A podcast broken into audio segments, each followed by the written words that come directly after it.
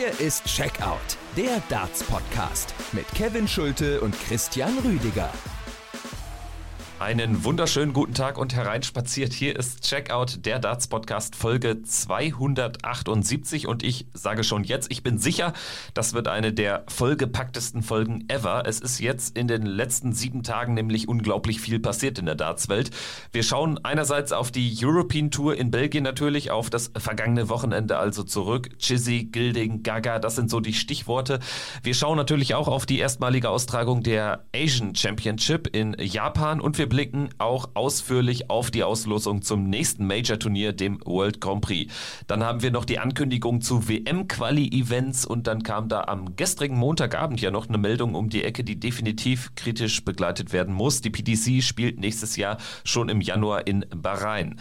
Man weiß wirklich nicht, wo man anfangen soll. Aber gut, ich freue mich jetzt sehr auf die Folge. Ich bin Kevin Schulte zum Glück nicht allein. Christian Rüdiger ist am Start. Hi. Ich bin an deiner Seite, Kevin. Ich werde auch nicht gehen und grüße dich, dass du wieder an meiner Seite bist und natürlich auch alle, die eingeschaltet haben. Checkout der Darts Podcast powered bei Sport 1 erscheint wöchentlich bei mein Sport Podcast, bei Sport 1, bei Spotify, Apple, überall sonst, wo es gute Podcasts gibt. Ohne euch, liebe Hörerinnen und Hörer, gäbe es dieses äh, Format einfach nicht. Deshalb freuen wir uns immer über euer Einschalten, über Feedback und natürlich über gute Bewertungen in Spotify, in Apple.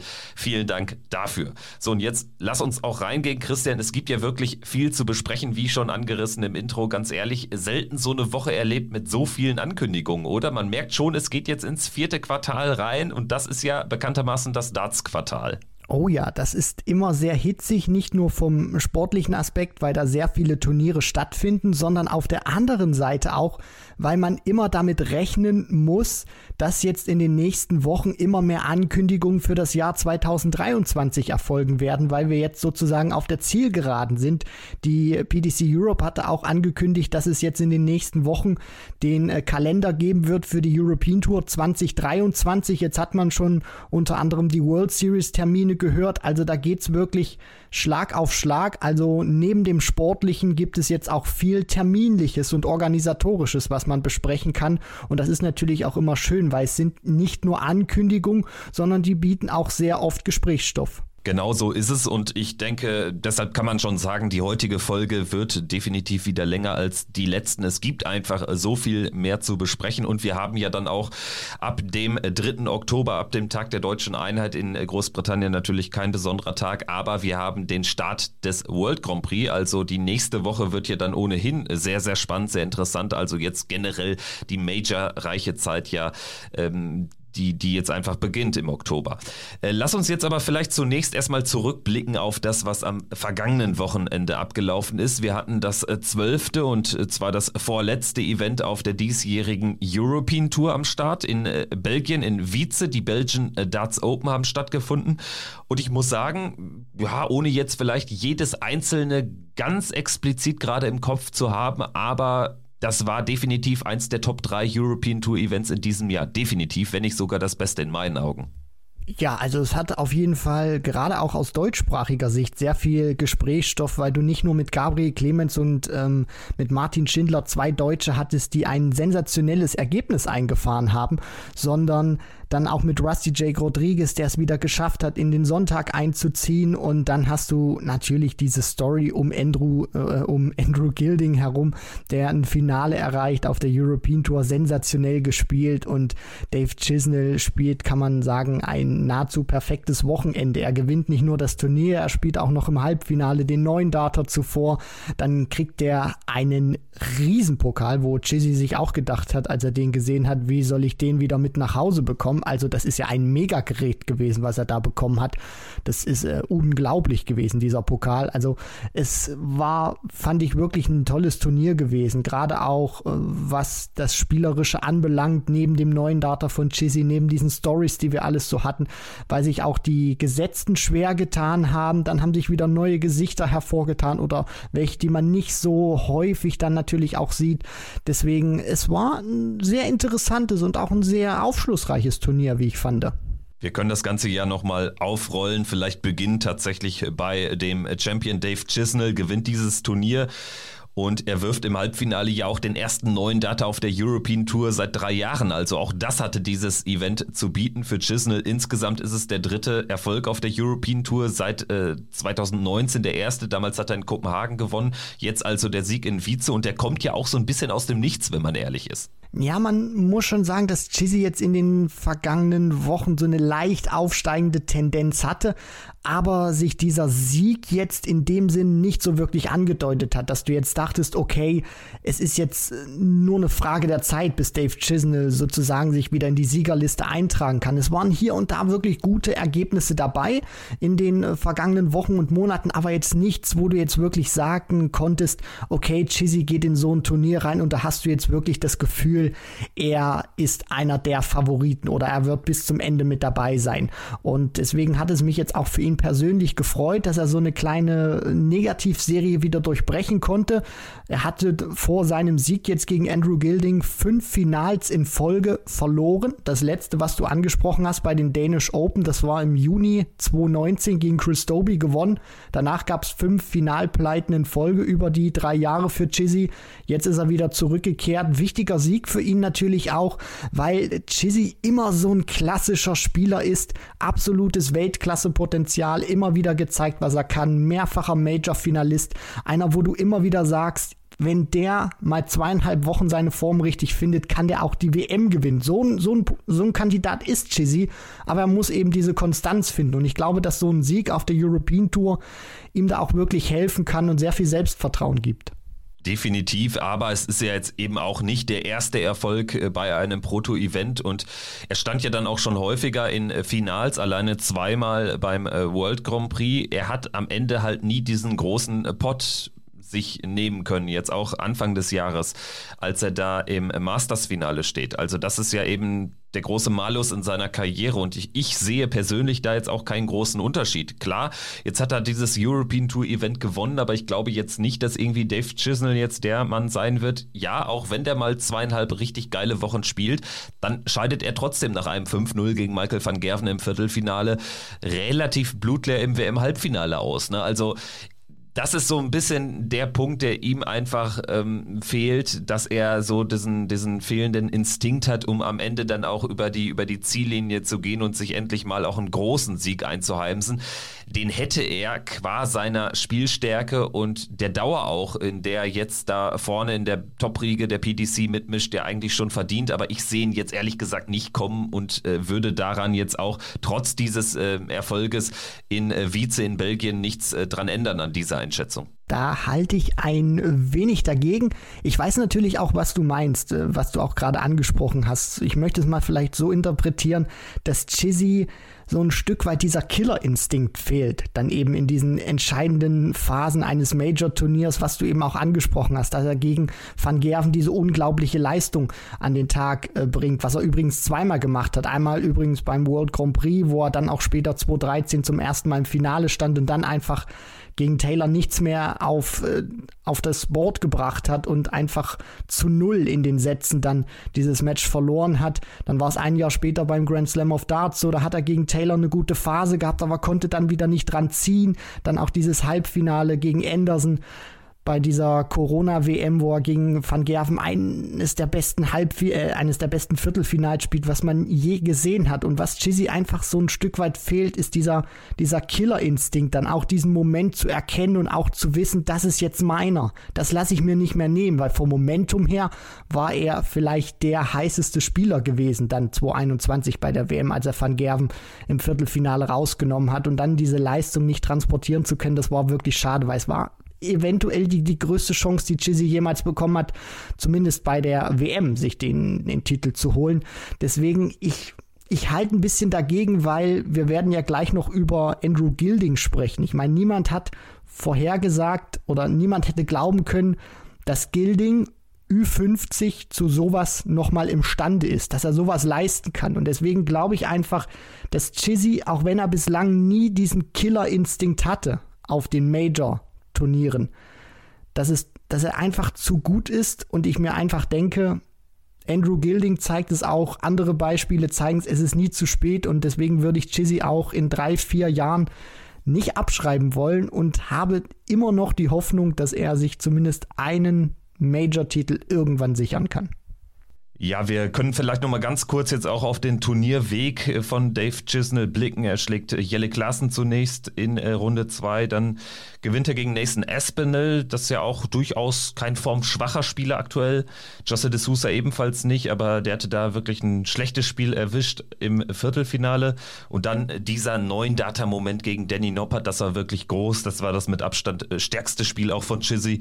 Da war er im Prinzip unplayable. Im Finale dann gelingt ihm ein frühes Break und das kann er dann auch wirklich konservieren, hält seinen Anwurf bis zum Schluss und gewinnt 8 zu 6 gegen Andrew Gilding. Und ja, du hast ihn gerade angesprochen, Andrew Gilding zeigt, dass man auch im höheren Alter auf einmal noch um die Ecke kommen kann und äh, plötzlich die Konstanz in Person ist und ja tatsächlich wirklich mit den Besten der Besten mithält. Ja, das ist äh, wirklich unglaublich. Das hätte niemand gedacht, als er sich wieder die Tourcard erspielen konnte dass er zu sowas imstande ist zu leisten. Und man darf ja auch nicht vergessen, es sind nicht nur die Averages, die bei ihm jetzt wirklich hervorragend sind, wenn man das mal über das gesamte Jahr jetzt auch überblickt. Und er spielt jetzt in diesem Jahr sein insgesamt drittes Finale war das, nach zwei Finals bei den Players Championship Turnieren. Und wenn man mal die Challenge Tour rausrechnet, wo er im Jahr 2020 und 2019 jeweils einmal im Finale stand, dann war das jetzt auf der Main Tour war das das erste oder sind das jetzt die ersten Finals gewesen, die Andrew Gilding spielt seit acht Jahren? Das letzte auf der Main Tour war im äh, März gewesen, 2014 bei Players Championship 1, damals gegen Gary Anderson. Und das äh, zeigt ja auch, was das für eine unglaubliche Spanne ist. Also 2014 eine Zeit, wo Andrew Gilding wirklich richtig rund war, wo er auch gefährlich war, auch bei Major-Turnieren den einen oder anderen immer wieder das Potenzial hatte zu ärgern. Und dann war der wieder weg gewinnt die Tourcard und explodiert danach nicht wirklich und dann kommt so ein Jahr 2022. Also ich bin geflasht, wo er das hergenommen hat.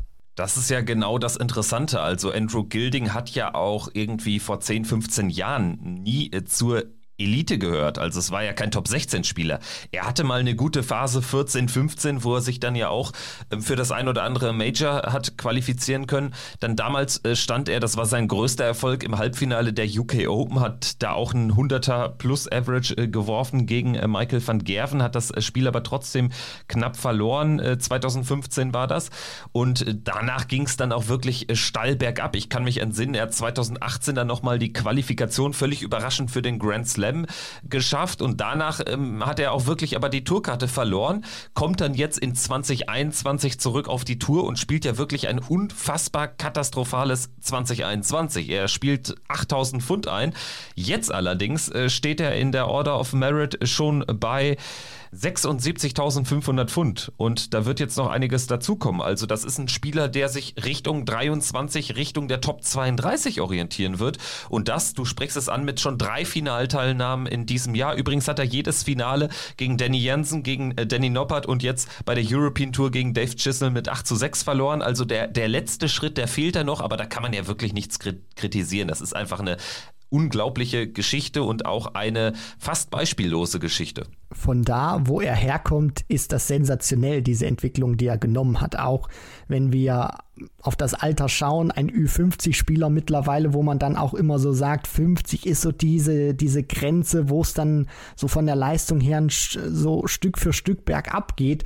Und er ist ja jetzt auch kein, kein Taylor gewesen oder jetzt auch kein irgendwie Peter Wright, wo man sagen kann, die halten Ü50 trotzdem noch ihre Qualität. Das war ja immer einer, der war mal gefährlich, aber sonst nie einer, der wirklich ganz groß in Erscheinung getreten ist. Und dass er jetzt so eine Leistung Leistungsexplosion hinlegt, das ist wirklich unglaublich. Und weil wir gerade auch bei Zahlen waren, möchte ich jetzt noch mal eine hinterher äh, feuern, die auch unterstreicht, was er für ein sensationelles Jahr spielt. Er ist, wenn wir nur die Preisgeldturniere zusammenrechnen, die in diesem Jahr gespielt wurden, also nicht jetzt diese, diese Turniere wie jetzt unter anderem Premier League, auch wenn er da so oder so nicht mit dabei war, oder World Series jetzt mal ausklammern, das ist ja dann eher immer interessant für die ganz großen Spieler dann, wenn wir jetzt nur mal das Preisgeld nehmen, was in diesem Jahr bei den Ranglistenturnieren ausgespielt wurde, dann steht Andrew Gilding bei 68.500 Pfund und der wäre aktuell in diesem Jahr auf Platz 18 in dieser Rangliste. Also das, das zeigt einfach, was das für ein Spieler geworden ist. Wenn der, wenn wir nur das Preisgeld sehen, was er in diesem Jahr eingespielt hat, dann wäre der die 18 der Welt und damit unter anderem vor Spielern wie Christoph Ratajski oder James Wade. Also das gehört dann eben tatsächlich äh, zur Betrachtung dieser, dieses Spielers dazu. Martin Schindler in der Rangliste übrigens die 17 ich denke, da lässt man sich auch ganz gerne gerade einsortieren, ne? in dieser Riege Schindler, Clayton die 16 und da passt er aber auch hin. Also Andrew Gilding ist tatsächlich ein gefährlicher Spieler. Wir haben ihn ja auch beim Matchplay in diesem Jahr schon gesehen und da hat er Michael Smith ja auch ordentlich ins Schwitzen gebracht. Was ich ja besonders interessant finde bei ihm, er ist irgendwie so ein schrulliger Typ, der überhaupt nicht in diese Money-Making-Machine PDC passt. Zumindest derzeit nicht mehr. Also deshalb macht es den Erfolg auch so kurios irgendwie. Er wirkt so ein bisschen wie, ja nicht aus der Zeit gefallen, aber er wirkt so ein bisschen fehl am Platz. Ja, Andrew Gilding, ein gelernter Metzger, der lässt sich auch überhaupt nicht aus der Ruhe bringen. Gefühlt äh, stapft er da immer erst auf die rechte Seite beim Oki mit seiner Schuhgröße gefühlt 65 und dann geht er einmal quer nach links. Das macht er immer wieder, lässt sich da nicht hetzen in seinem Ablauf. Ganz ruhig, unglaublich schwierig zu lesen, gibt auch einem oder gibt dem Gegner auch sehr wenig, woran er sich reiben kann. Dann kommt der Finger vielleicht mal kurz raus, der Goldfinger von Andrew Gilding, wenn er die 180 mal wirft oder ein tolles Finish gelandet hat. Und du siehst, wie dann teilweise auch mal der Arm in die, in die Kamera reinfällt, weil er so weit nach links steht und auch wirklich ein Baum von einem Mann ist mit, mit der Größe, die er auch mit sich bringt. Also es, dieses Gesamtpaket Gilding ist einfach so sensationell. Die Art und Weise, wie er spielt, die Art und Weise, wie er sich auch am Oki präsentiert.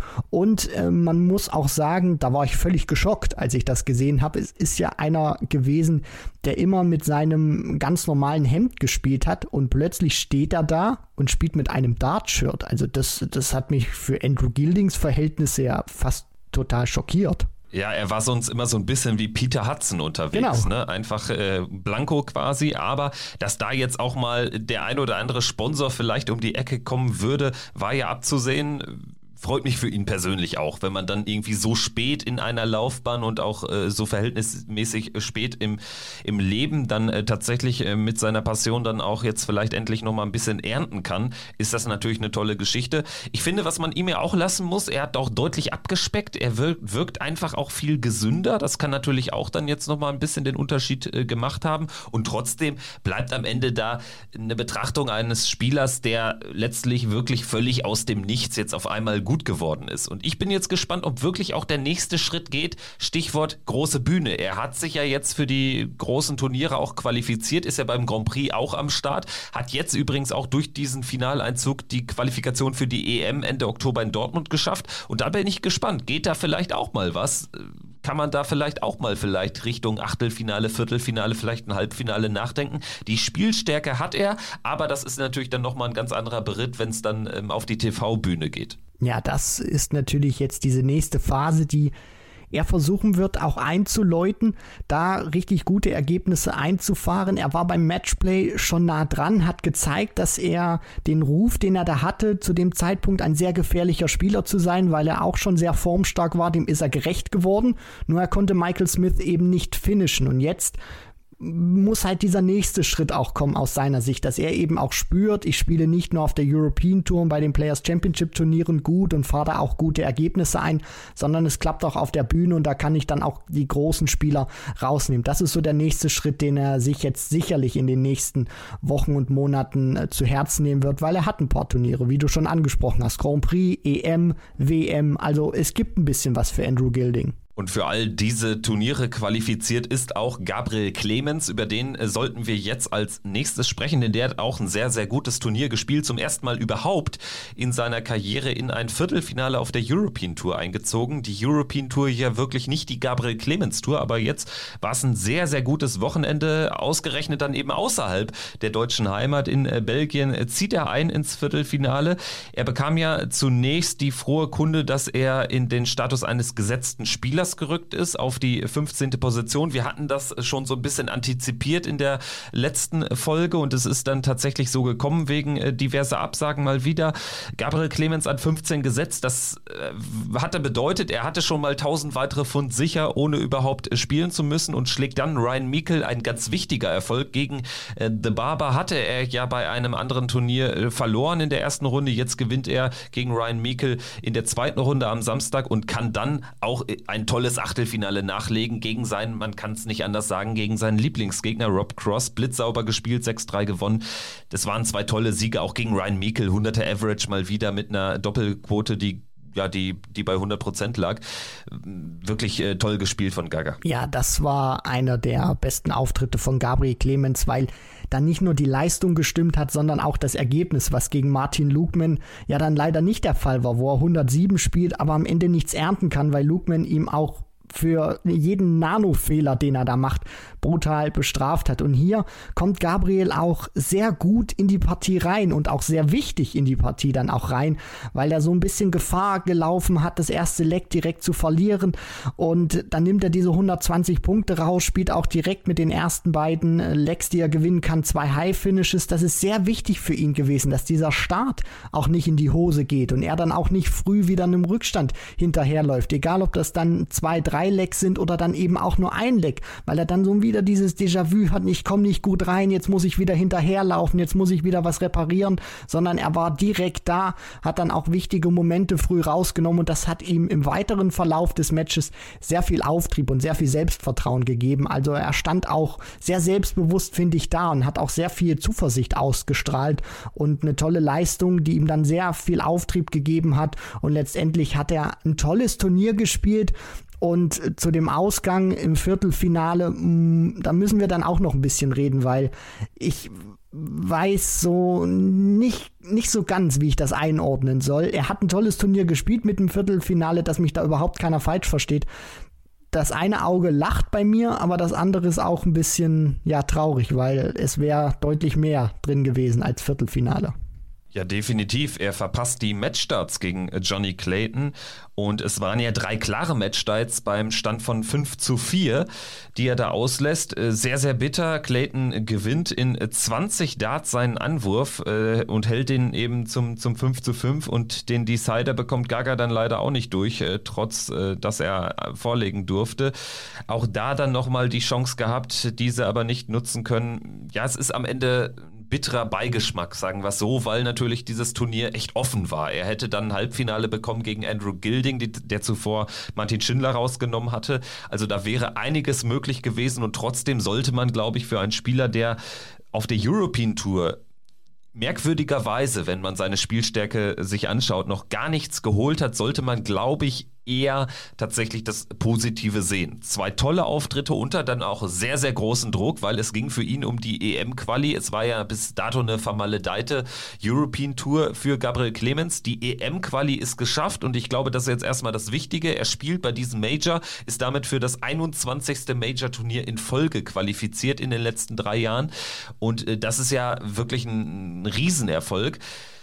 Und trotzdem bleibt eben am Ende so ein bisschen die Erkenntnis, ja, es wäre vielleicht das ganz, ganz große Ding tatsächlich drin gewesen an diesem Wochenende für Gabriel Clemens. Ja, ich denke, Gabriel hat das dann auch gut eingeordnet auf Social Media, wo er dann ein Bild gepostet hat aus dem Auto, dass er direkt nach der Niederlage wieder mit seiner äh, Lebensgefährtin zurückgefahren ist in die Heimat mit seiner Freundin, wo er gesagt hat, er ist stolz darauf, was er geschafft hat, aber auch sauer auf sich selber, weil er eben diese Möglichkeit hatte, ins Halbfinale einzuziehen. Und das war auch nichts nichts, was er irgendwie geschenkt bekommen hat.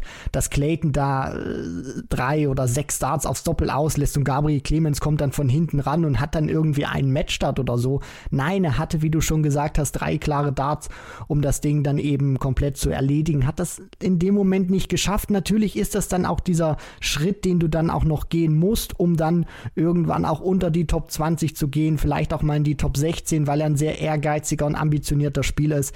Letztendlich bleibt aber auch diese Einordnung, die Gabriel da gemacht hat auf Social Media, die ich auch zu 100% teile. Tolles Turnier, am Ende ja ärgerlich, dass es nicht geklappt hat mit dem Halbfinale. Martin Schindler, sein Landsmann, der war deutlich weiter entfernt vom Halbfinaleinzug. Es ging einfach in seinem Viertelfinale gegen Gilding nichts. Von Beginn an war er da auf verlorenem Posten.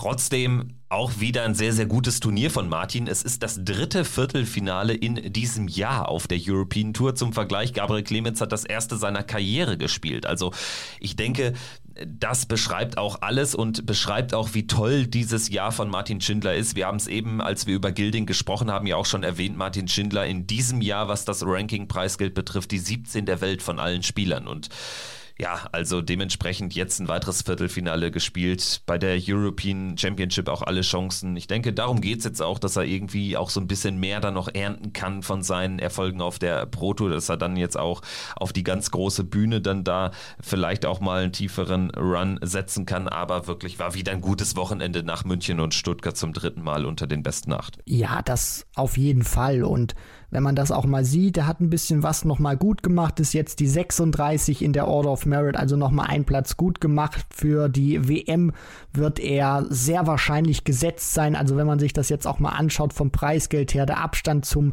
33. dann in diesem Race, Ian White, das äh, sind 15.500 äh, Pfund. Also man kann mit großer Sicherheit sagen, dass Martin Schindler neben Gabriel Clemens gesetzt sein wird. Das ist ein weiterer Indikator dafür, dass die Entwicklung in Darts Deutschland in richtige Richtung Richtung geht, auch wenn man sich natürlich gerne noch ein bisschen mehr erhofft, aber man sieht es jetzt, die Entwicklung, sie ist da, sie schreitet vielleicht für den einen äh, ein bisschen langsamer voran, für den einen sehr schnell oder auch in einem guten, gesunden ähm, Entwicklungstempo voran. Wenn man das sieht, zwei Deutsche gesetzt bei der Weltmeisterschaft, das hätte man sich vor fünf, sechs Jahren, äh, hätte man das sofort unterschrieben. Jetzt hat, jetzt hat man da zwei Spieler, die sind noch lange nicht in, an ihrem Entwicklungszenit angekommen, gerade auch Martin Schindler. Und wenn man das sich auch mal auf der Zunge zergehen lässt, dreimal Viertelfinale in diesem Jahr, also man neigt ja schon fast ein bisschen dazu, irgendwie zu sagen, das kann äh, Business as usual werden oder man, man nimmt das einfach so hin. Und das zeigt einfach, was Martin Schindler für eine Entwicklung genommen hat und was er für ein großartiger Spieler geworden ist.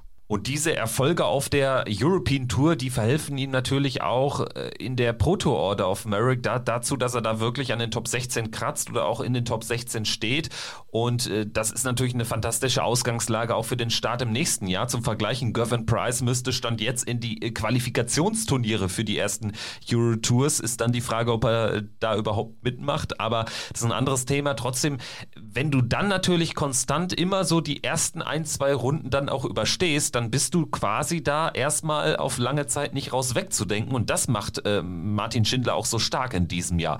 Er nutzt dann häufig die Setzposition, die er bekam oder auch die er als Nachrücker dann bekam, auch aus, um dann irgendwie, ja, so, so 3.000, 5.000 Pfund oder so einzuheimsen. Und diese Konstanz, die äh, spricht dann auch einfach für ihn. Er schlägt jetzt selten irgendwie den ganz großen Mann, das muss man auch sagen aber er gewinnt dann die Spiele, die er wirklich gewinnen muss, so auch an diesem Wochenende gegen Sedlacek und gegen Rusty Jake. Ja, und das ist auch erstmal ein ganz wichtiger Schritt, den du dann machen musst, bevor du dann eben reihenweise diese Top-Jungs schlägst. Es ist auch erstmal wichtig, eben die Spieler zu schlagen, wo das noch vor ja, zwei, drei Jahren auch 50-50 Duelle gewesen wären. Oder wo man jetzt sagt, ja, wenn man Martin Schindler und Karis Sedlacek von vor zwei Jahren aneinander gleicht, dann wäre Martin da nicht unbedingt der Favorit gewesen in so einer Partie. Rusty Jake war da jetzt noch nicht unbedingt der Spieler, der er jetzt ist. Deswegen äh, hinkt der Vergleich da ein bisschen.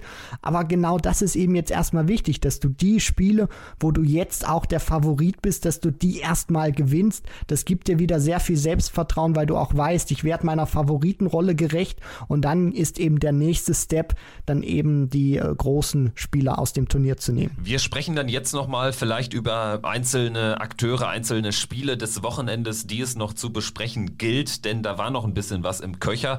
Wir haben einerseits dieses äh, famose Achtelfinale zwischen Dirk van Dijvenbode und Johnny Clayton. Übrigens auch ein Erstrundenduell beim Grand Prix, sprechen wir später noch drüber, aber das war ja wirklich ein, ein Gemetzel auf die Trippelfelder. Das war fantastisch anzuschauen. Also die beiden haben sich's richtig gegeben. Das äh, war ein tolles Match. Ja, und es zeigt auch einfach, wie viel Energie das entfachen kann. Clayton, wie man das kennt, äh, auf die Doppel, wenn er da seinen Touch hat, äh, haut er gefühlt nichts daneben. Und das war in dieser Partie gerade mal ein Dart gewesen, nur er musste das wahrscheinlich auch, weil Dirk van Dijven wurde ihm alles, was er hatte, entgegengeworfen. Hat dann spielt Clayton noch drei High Finishes, nur 141 ist da unter anderem mit dabei. Also das war eine großartige Partie. Am Ende kommt er bei 106,6 raus, Van Dijven wurde bei 105,7. Das war Werbung für den Dartsport. Ja, und die Doppel machen da eben dann den Unterschied 85 Prozent für Johnny Clayton, Dirk van Dijvenbode unter 50 und 85 Prozent äh, mit dann 380er, etlichen 140er, 100er Plusaufnahmen kannst du eigentlich fast gar nicht bezwingen. Dann äh, noch ein paar der ganz prominenten Namen vielleicht kurz durchgegangen. Gervin Price äh, kurzfristig ja wieder abgesagt, äh, der also kein Thema an diesem Wochenende. Peter Wright auch kein Thema, verliert direkt zum Auftakt gegen Nils Sonnefeld mit 5 zu 6 im Decider auch relativ leblos gespielt, obwohl er ja durchaus nochmal mit einer hitzigen Aktion für Aufsehen gesorgt hat, schafft er das 5-5 und äh, Nils Sonnefeld steht ja zum Fistbump. Peter Wright läuft einfach an ihm vorbei, aber er hat es natürlich natürlich im Augenwinkel gesehen. Aber ihm war nicht danach. Fand ich interessant, ein bisschen merkwürdig auch. Kennen wir so nicht von ihm. Aber ähm, was würdest du sagen? Was sagt das aus über Peter Wright derzeit? Ja, es zeigt einfach, dass er verwundbar ist, dass er angreifbar ist und äh, dass ihm das auch alles beschäftigt. Klar, er hat diesen Sieg in Jena gefeiert, aber was davor kam, was jetzt auch danach kam, ist nicht unbedingt das, was sich ein Peter Wright vorstellt auch nicht von den Ergebnissen her, wie er das spielt. Und Nils Sonnefeld wollte da einfach nochmal abklatschen. Ich fand die Einordnung, die Dan Dawson da im Kommentar gemacht hat von den englischen Kollegen, die fand ich richtig. Natürlich kann man jetzt immer wieder kommen und sagen, das ist jetzt nicht Sportsman-like von Peter Wright. Es gibt aber keine Regel, die jetzt besagt, du musst deinen Gegner vorm Decider den Fistbump geben. Du kannst das machen, musst das aber nicht, wenn dir nicht danach ist. Und ich fand einfach dann, dass äh, Nils Sonnefeld dann auch die richtige Antwort gegeben hat. Er wollte mit Peter Wright nochmal abklatschen, der hatte keinen Bock darauf, der war wohl vielleicht auch ein bisschen genervt, dass er dieses Match in den Decider, dass dieses Match in den Decider gegangen ist, dass er das überhaupt spielen musste. Dann kommt auch so die, die Leistung noch mit zum Tragen, wo Peter Wright nicht ganz einverstanden ist. Und dann ist es einfach folgerichtig, dass Nils Sonnefeld das gut verpackt, sich auch ein bisschen sammelt und dann die Antwort am Oki gibt. Das hat er gemacht, sich den Decider gekrallt, Peter Wright rausgenommen und Snakebite hat einfach gezeigt, dass er ja nicht zufrieden mit sich ist aktuell und äh, dass er auch anders kann als nur der gute und nette Partyspieler Peter Wright zu sein, sondern er ist auch ein bisschen gereizt aktuell. Gereizt dürfte auch Michael van Gerven ob seiner Leistung gewesen sein, ein Nummer 1 Gesetz gewesen. Er scheitert an Kim Heibrechts, einem der belgischen Lokalmatadoren. Und das war wirklich ein ganz, ganz merkwürdiger Auftritt. Vor allen Dingen, wenn ich an dieses zehnte Leck denke, Michael van Gerven meilenweit vorne. Am Ende, ja, drei Aufnahmen hat er Zeit, um ein Eindart-Finish zu finishen und das Match in den Decider zu bekommen, aber er schafft das nicht. Und es wirkte so im Nachhinein wirklich ganz, ganz komisch, wie bei so einem Exhibition-Spiel gegen irgendeinen deutschen Hobbykoch oder so. Keine Ahnung. Wo er dann extra so ein bisschen ähm, ja, ungezielter aufs Board wirft und dann auch mal äh, dem, dem, äh, dem, dem Hobbyspieler äh, zeigen will, dass der vielleicht auch mal ein Leck gewinnen kann. Also so wirkte das, war ganz, ganz merkwürdig.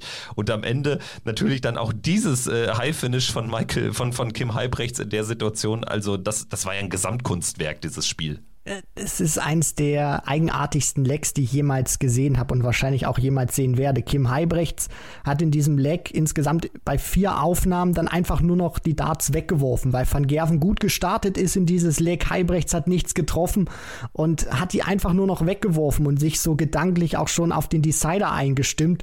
Und Van Gerven im Nachhinein kann man jetzt natürlich sagen, macht den Fehler vielleicht, dass er bei diesen 40 Punkten Rest, die er da stehen hat, weil er die ersten beiden nicht trifft auf Tops oder auf der Doppel 10 überwirft sich dann um. Natürlich ist es mir auch klar, weil er dann wieder top stehen haben wollte und er wusste auch, Halbrechts ist meilenweit weg.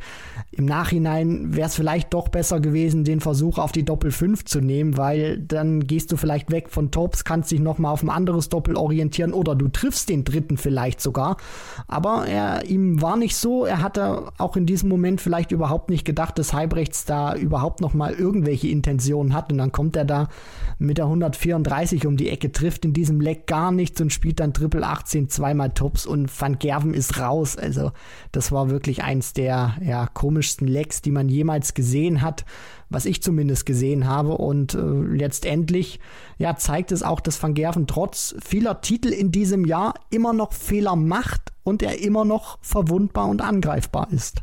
Die Scores von Kim Heibrechts in diesem Leck 59, 57, 50, 60, also dann eine 100. Insgesamt waren es 14, die ersten 14 Darts ohne Triple, wenn man jetzt mal Triple 3 absieht und nach der 100 folgt noch eine grandiose 41 für 134 Rest und die nimmt er dann raus. Also eines der absurdesten, wenn nicht das absurdeste Leck dieses Jahres. Und Michael van Gerven muss sich schon jetzt Fragen stellen.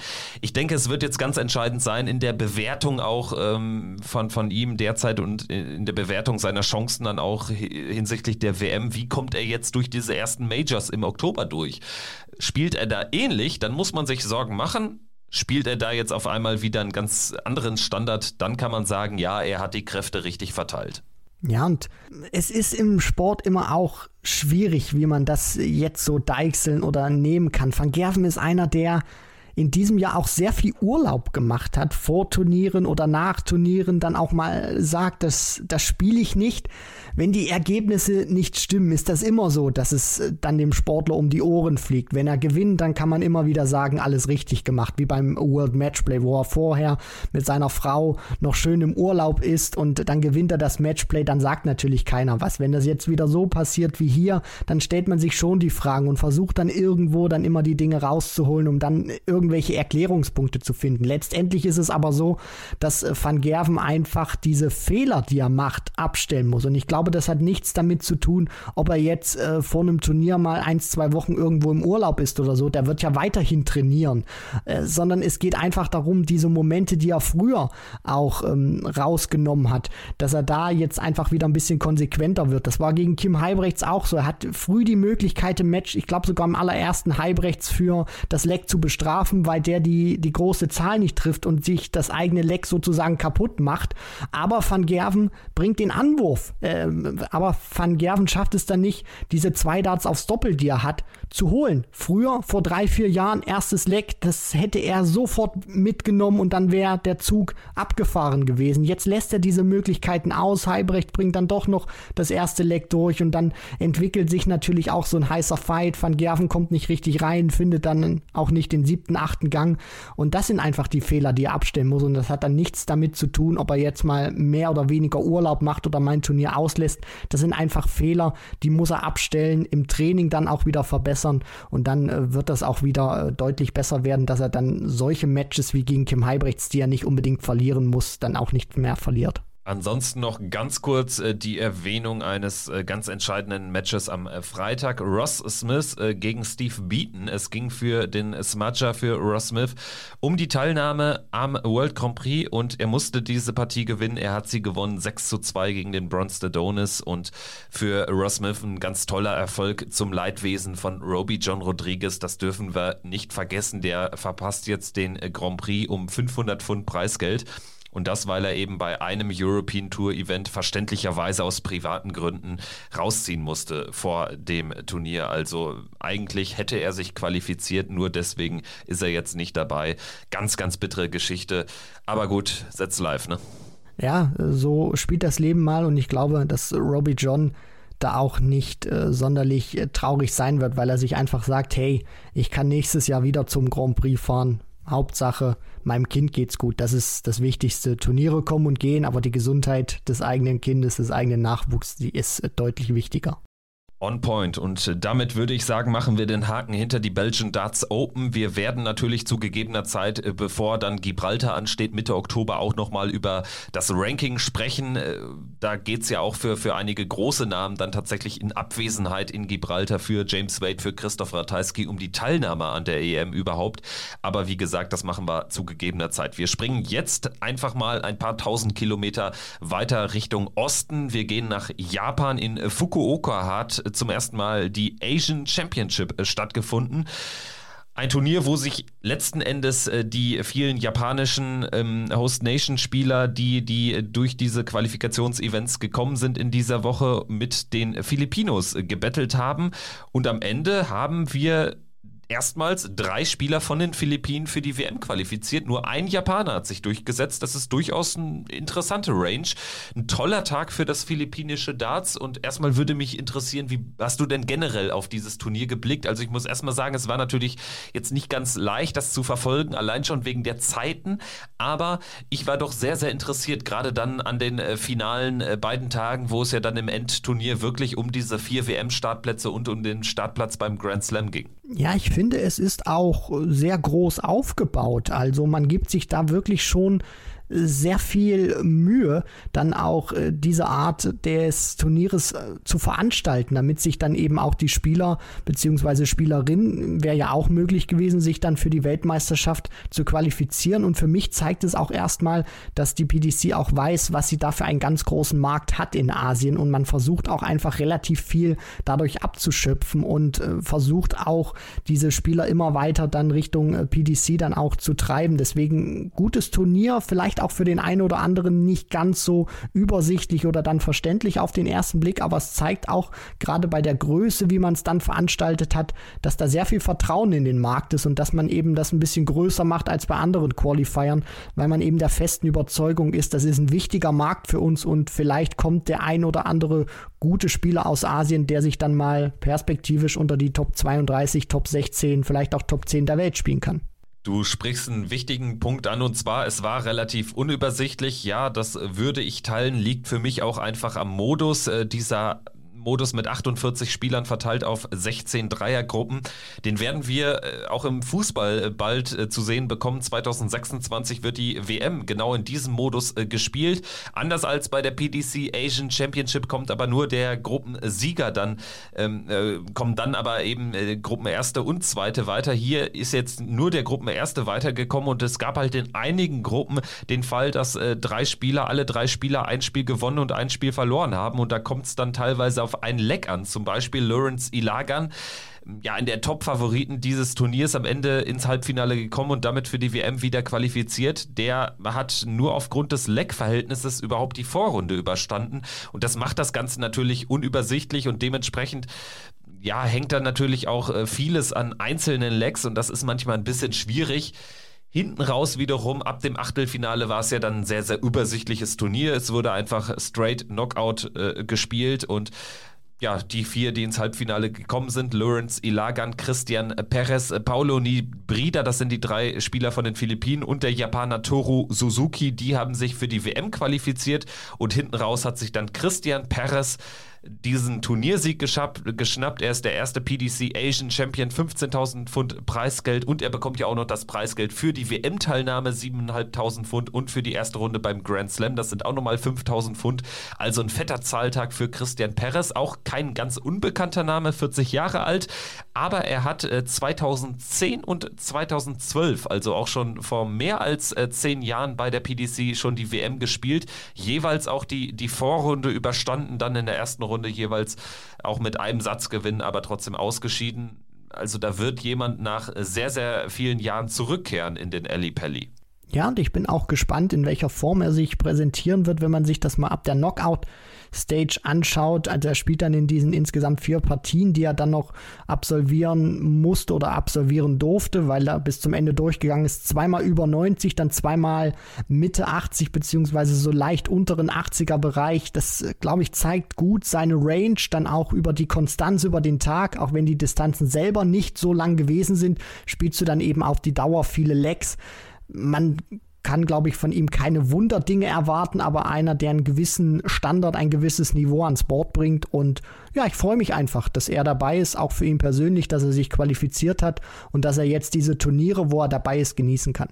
Und natürlich werden wir ihn und die anderen asiatischen Qualifikanten dann auch äh, vor der WM nochmal expliziter vorstellen. Ich denke, wir können schon jetzt ankündigen, wir werden natürlich auch da wieder endlose lange Folgen über alle Spieler machen und da wirklich keinen der 96 Teilnehmer auslassen. Und das heißt dann auch, wir werden erstmals über einen Spieler aus der Ukraine sprechen und das wäre der Übergang zum nächsten Tagesordnungspunkt in der heutigen Folge. Die PDC hat in der vergangenen Wochenende ja, ich sag mal so, relativ viele Fragen offen gelassen, einige beantwortet und auch einige neue Punkte aufgemacht. Es ging äh, darum, äh, dass ein Artikel veröffentlicht wurde, in äh, dem die internationalen Qualifikanten für die WM präsentiert wurden. Und ja, am Ende bleiben wirklich viele Fragen offen. Es gibt aber erstmal tatsächlich einen Fakt, der geschaffen wurde. Äh, Spieler aus Russland und Belarus äh, dürfen nicht, auch nicht unter falscher Flagge oder unter, unter weißer Flagge dann letztendlich im Ellipelli antreten. Das gilt dann auch für, für Boris Kolzow. Das heißt, es gibt diesen Qualifikations, äh, dieses Qualifikationsturnier oder diese Qualifikationsserie nicht und ja, am Ende wird jetzt stattdessen ein Qualifikationsevent nur für Ukrainer stattfinden. In Kiew, 15. 16. Oktober. Liegt natürlich einfach daran, Russen, Belarussen werden da nicht antreten können, dürfen da nicht antreten. Ukrainer können wiederum natürlich nicht nach Russland reisen, was auch logisch ist. Und am Ende bleibt dann nur noch die Ukraine und alle anderen Spieler aus Kirgisien, Turkmenistan, die müssen den East Europe Qualifier spielen.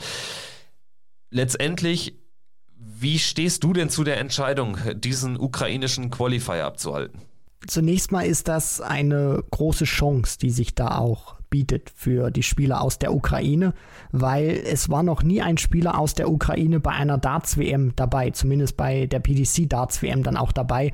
Und deswegen ist das auch erstmal eine ganz große Chance, sich einem Weltpublikum zu präsentieren auf der größten Bühne, die es gibt im Darts.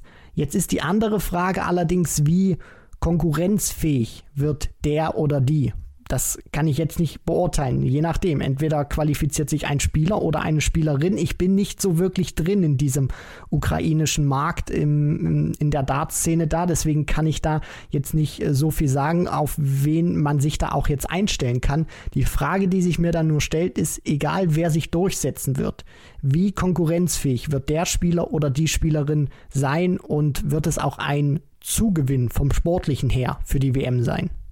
Also ich denke, die Frage kann man wahrscheinlich beantworten. Natürlich wird das äh, kein Spieler sein, der da konkurrenzfähig ist.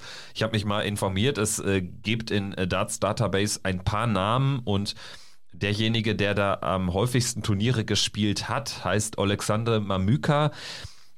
Ich sehe hier zumindest eine Teilnahme beim WDF World Cup. Da hat er die vierte Runde erreicht, hat unter anderem Marco Puls nicht ganz unbekannten deutschen Spieler geschlagen mit einem 73er Average, dann 88er Average, allerdings auch nur äh, Best of äh, Seven Legs, ne? das muss man natürlich da noch erwähnen. Dann 66er Average und in der Runde der letzten 32 gegen Mitchell Kleck verloren, den jüngsten äh, WM-Teilnehmer aller Zeiten, 64er Average, 4-0 verloren.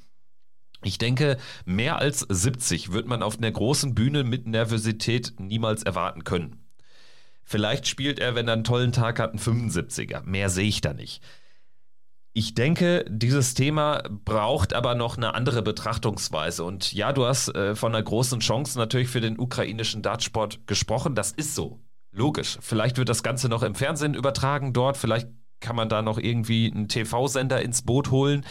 Am Ende ist es aber einfach eine wie soll ich sagen, eine finanzielle Entscheidung der PDC. Man setzt sich da einfach jetzt in ein Boot, wo man nichts falsch machen kann, wo man aber auch schon sich Kritik gefallen lassen muss, weil natürlich jetzt irgendwie niemand etwas gesagt hätte, wenn es diesen Qualifier einfach nicht gegeben hätte. So versucht man einfach da noch ein bisschen ähm, Publicity rauszuziehen. Und das ist äh, mein Vorwurf. Also ich glaube, es geht nur darum, wenn ich ehrlich bin. Es geht nur darum, dass man natürlich einen ukrainischen Qualifier deutlich besser verkaufen kann in Medienberichten, in eigenen äh, Publikationen, als weiß ich nicht, den zweiten Spieler aus Südafrika oder ähm, einen weiteren Spieler aus Asien oder einen weiteren aus Ozeanien oder einen weiteren europäischen Qualifikanten. Ja, da wäre auf jeden Fall auch der, der Markt natürlich da gewesen. Gerade auch, ähm, wenn man sich dann nochmal umschaut Richtung äh, Afrika, gerade auch dann aus dem südafrikanischen Raum neben Devin Peterson, haben wir immer wieder Spieler auch gesehen, die ein gutes Niveau auch an den Tag gelegt haben, die wo das auch eine gute Entscheidung gewesen wäre, da zu sagen, man gibt da nochmal einen Platz hin. Matt Porter hat das dann hinterher auch erklärt, warum man diese Entscheidung jetzt auch getroffen hat, diesen ukrainischen Qualifier in Kiew auszuspielen, weil man eben in dieser schwierigen Zeit für das Land und für die Menschen dort eben auch ihnen ein Stück Normalität geben möchte und auch damit mit der Vergabe des Qualifiers auch sich solidarisch zeigen möchte. Für mich stellt sich jetzt natürlich auch die Frage, was macht man, wenn dieser Krieg dann auch wieder zu Ende ist. Also wird den Ukrainern dann sozusagen dieser Qualifier dann wieder weggenommen und dann geht es wieder äh, zurück zu diesem eurasischen Qualifier, wo dann eben Russen und Weißrussen die äh, Möglichkeit hatten. Oder ist das jetzt auch ein Zug oder auch ein Zukunftsmodell, wo die PDC dann eben auch sagt, ja, wir nehmen das jetzt natürlich auch, weil diese, diese Phase aktuell auch sehr, sehr schwierig ist für die Ukrainerinnen und Ukrainer. Aber wir wollen das auch trotzdem weiter langfristig entwickeln, weil das kann dann schon eine Chance sein. Und da sage ich dann auch, okay, du musst ja irgendwann auch mal anfangen. Ich meine, du kannst jetzt, äh, ist ja in, in anderen Märkten nicht, nicht anders, Asien. Nordamerika oder wenn man jetzt auch äh, Deutschland zum Beispiel sagt, irgendwo musst du ja immer anfangen. Und ich glaube, wenn man jetzt auch langfristig dann auch dabei bleibt und nicht nur sagt, man spielt jetzt in diesem Jahr einen ukrainischen Qualifier aus und in den nächsten Jahren macht man das dann nicht mehr, weil dann vielleicht dieser Krieg oder hoffentlich dann natürlich auch dieser Krieg nicht mehr äh, stattfindet, dann ähm, sehen wir irgendwie keinen Grund mehr aus Sicht der PDC, dann noch den Qualifier zu spielen. Das wiederum würde ich sehr uncool finden. Deswegen sage ich schon, wenn man jetzt diesen Qualifier spielt, dann sollte man ihn auch langfristig spielen und auch in den nächsten Jahren veranstalten. Ja, aber das ist natürlich nochmal eine ganz andere Frage. Ne? Wird sich die Situation hoffentlich irgendwann so verändern, dass die PDC auch wieder Russen, Belarussen äh, zu Turnieren einladen kann, dass man da wieder eine Tour spielen lassen kann. Das ist natürlich so viel in die Glaskugel und ich glaube, dafür müssen gewisse Menschen in Russland einfach ja aus, aus ihren Ämtern erstmal raus, damit überhaupt wieder irgendein Verhältnis auch auf dieser ganz kleinen und verhältnismäßig total unwichtigen Ebene stattfinden kann. Ich habe halt dieses Gefühl, dass die PDC sich da einfach jetzt so einem ja, eine Chance dahin gebastelt hat nach dem Motto, ja, wir machen ja immer diesen eurasischen Qualifier und ähm, in diesem Jahr dürfen natürlich keine Russen, Belarussen teilnehmen und ähm, wir werden das Ganze dann jetzt in der Ukraine veranstalten. Natürlich können wir dann aber keinem turkmenischen, kirgisischen Spieler etc. pp ähm, es zumuten, dorthin zu reisen. Die spielen deshalb in Österreich oder in Tschechien oder wo auch immer dieser East Europe Qualifier stattfindet. Und ja, am Ende ähm, wird dann deshalb ein Ukrainer bei der WM auflaufen. Ich glaube, es hätte jetzt auch nicht wehgetan, wenn man auf diesen Qualifier verzichtet hätte, weil Stand jetzt hat man zum Beispiel ja auch noch keinen indischen Qualifier angekündigt. Es sind ja immer noch zwei Plätze überhaupt, die, die gar nicht erklärt werden, die gar nicht irgendwie in, in den Büchern stehen, wo völlig unklar ist, wer wird es äh, darüber dann äh, zur, zur PDC-WM schaffen können. Und das ist eben so ein bisschen mein Kritikpunkt. Ich denke, ähm, es braucht diesen Qualifier nicht. Am Ende tut es aber auch keinem weh. Ich glaube, die PDC ist einfach auf, auf gute Bilder aus. Ich bin ehrlich, ich freue mich natürlich auch auf den Moment, wenn dann der Kollege Mamüka oder wer auch immer sich qualifizieren wird. Da bin ich auch mal gespannt, wie viele da überhaupt die, die Chance ergreifen werden dann in Kiew Mitte Oktober. Wer auch immer dann im Ellipelli aufläuft, der wird dann sicherlich da einen, einen ganz großen Moment erleben und ähm, so hoffe ich dann auch von den, von den Zuschauern entsprechend äh, gutiert werden. Und das wird natürlich ein toller Moment, aber ich glaube, genau darum geht es eben der PDC und ähm, man versucht jetzt hier irgendwie streng am Regelbuch ähm, seiner, seiner Qualifikationskriterien zu argumentieren. Genau das, was die PDC in etlichen anderen Fällen aber eben nie macht.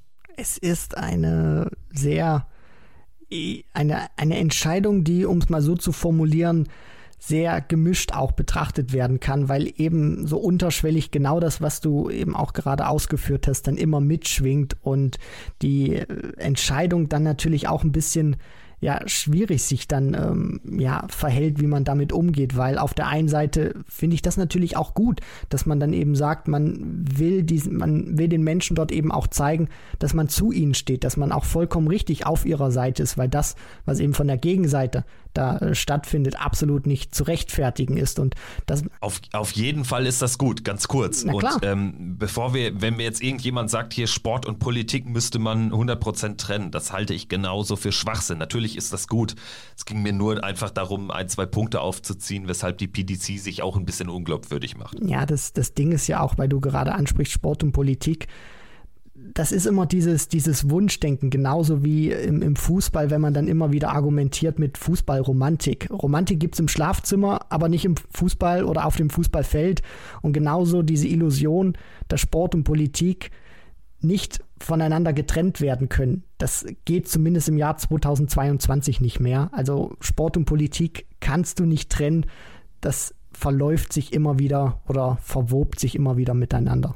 Und genau deshalb ist das jetzt, glaube ich, auch nochmal ein guter Anknüpfungspunkt für unser nächstes Thema. Keine Sorge, wir werden noch über den Grand Prix und die Auslosung sprechen, aber es gibt jetzt eben noch einen weiteren äh, Kracher, den die PDC verkündet hat. Und zwar äh, gestern Abend, am Montagabend. Eigentlich nehmen wir immer Montag auf, haben aber dann gesagt, ja, wir warten erstmal die Auslosung für den Grand Prix ab. Und das war auch eine gute Entscheidung, weil am Abend eben nochmal ein Kracher kam. Und zwar hat die PDC äh, die World Series Termine für 2023 bekannt gegeben einiges wenig Überraschendes dabei. Die Finals im September wieder in Amsterdam.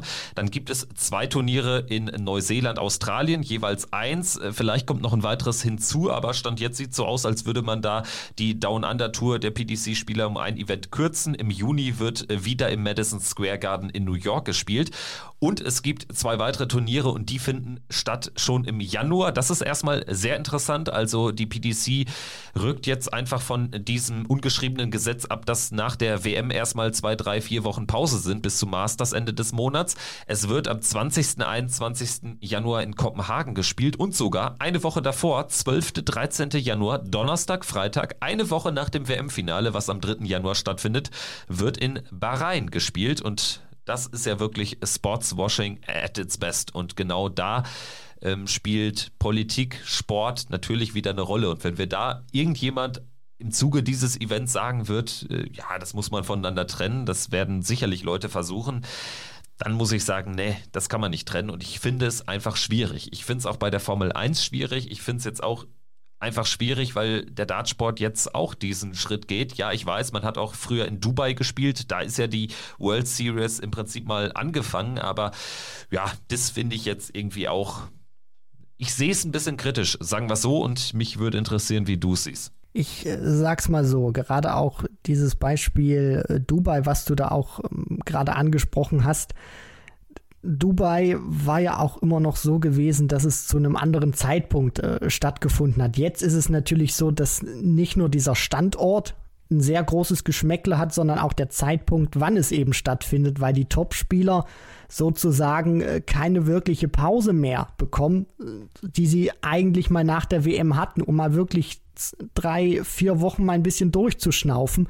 Das geht jetzt überhaupt nicht mehr, weil natürlich werden die nach Bahrain äh, dann auch äh, fliegen, weil es ist die erste Veranstaltung dort.